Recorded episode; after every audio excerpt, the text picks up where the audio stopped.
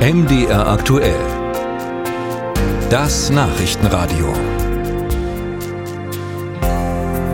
Ich weiß ja nicht, wie sehr Sie gerade die Fußball-Bundesliga verfolgen, aber was da gerade passiert, wird nicht nur als Pleite oder Blamage bezeichnet.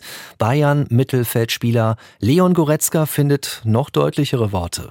Ja, eine richtige Erklärung dafür hat man momentan nicht. Fühlt sich an wie ein Horrorfilm, irgendwie, der nicht aufhört. Läuft alles gegen uns momentan. Dieser Horrorfilm gestern. Bochum gewinnt gegen Bayern 3 zu 2 und das ist damit die dritte Niederlage kurz hintereinander für die Mannschaft, die ja gerne als Rekordmeister bezeichnet wird.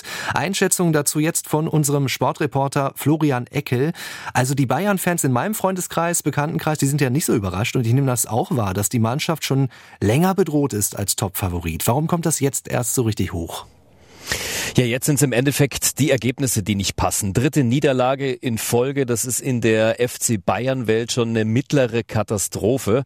Und man muss ehrlich gestehen, ja, es hat von Anfang an nicht so hundertprozentig gematcht zwischen Thomas Tuchel und dieser Mannschaft. Die hat man im Sommer dann für viel Geld umgebaut, hat mit Harry Kane einen echten Neuner, einen echten Torjäger wiedergeholt. Aber das hat erst anfangs nur so ein bisschen über die Probleme und Schwachstellen hinweggetäuscht. Und jetzt kommen die halt voll zum Tragen. Man sieht einfach, die Mannschaft spielt keinen guten Fußball. Sie sind relativ einfach zu schlagen, beziehungsweise ja mit relativ einfachen Waffen auch unter Zaum zu halten. Und das macht sich jetzt eben auch an den Ergebnissen bemerkbar. Und die Frage, die jetzt natürlich gleich wieder gestellt wird, kommt da noch ein neuer Trainer in dieser Saison? Also aktuell versuchen die Bayern das Ganze so ein bisschen zusammenzuhalten. Das hat verschiedene Gründe. Zum einen hat man aus der Blamage mit Nagelsmann vor knapp einem Jahr gelernt.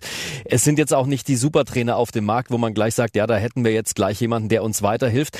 Auf der anderen Seite soll Max Eberl, der ehemalige RB-Chef, zu den Bayern kommen als neuer Sportvorstand und man will natürlich jetzt auch noch nicht vorgreifen. Das ist natürlich dann eine Entscheidung, die dann der neue starke Mann Eberl treffen soll, mit Blick dann eben auch Richtung Saisonende für die neue Saison. Inwiefern baut man den Kader um? Inwiefern ändert man vielleicht auch die Trainerpersonalie?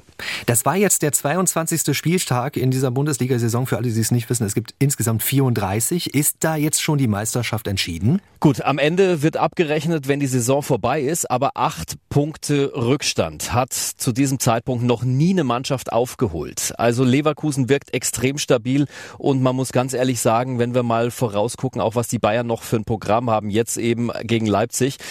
Puh, also ich sehe eher, dass der Abstand noch wachsen könnte, als dass die Bayern da wirklich noch mal rankommen. Unterm Strich muss man sagen, könnte es seit sehr, sehr langer Zeit die erste titellose Saison der Bayern werden und das würde, das behaupte ich jetzt einfach mal, am Ende Thomas Tuchel den Kopf kosten.